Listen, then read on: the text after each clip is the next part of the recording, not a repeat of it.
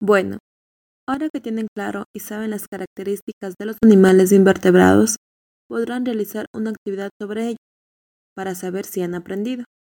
La actividad constará de escuchar una historia sobre animales y escribirán los animales invertebrados que aparezcan. Luego lo dibujarán. La historia comienza así.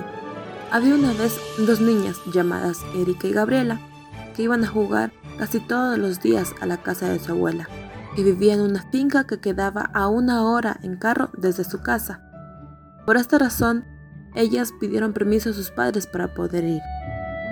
Erika y Gabriela tomaron un autobús para poder llegar a la finca de su abuela y poder ver a los animales nuevos que su abuela había comprado.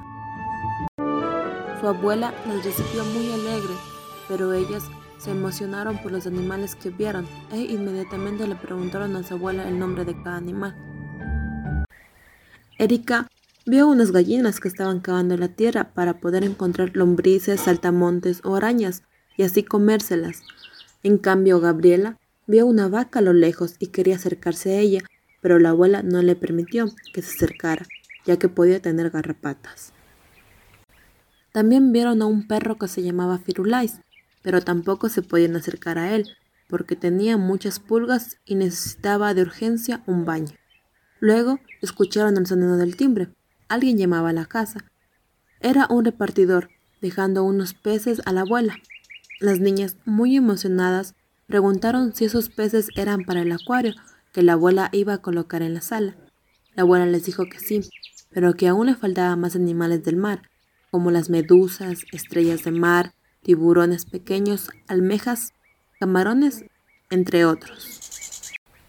La abuela, Gabriela y Erika conversaron mucho ese día sobre los animales, que se les fue el tiempo rápido.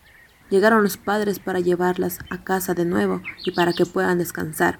Así terminó ese día, junto con la abuela hablando sobre los animales. Fin.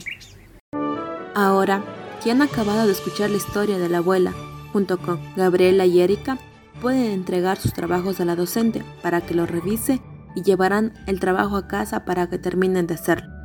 Espero y les haya gustado la historia y también que hayan aprendido sobre los animales invertebrados. Hasta la próxima.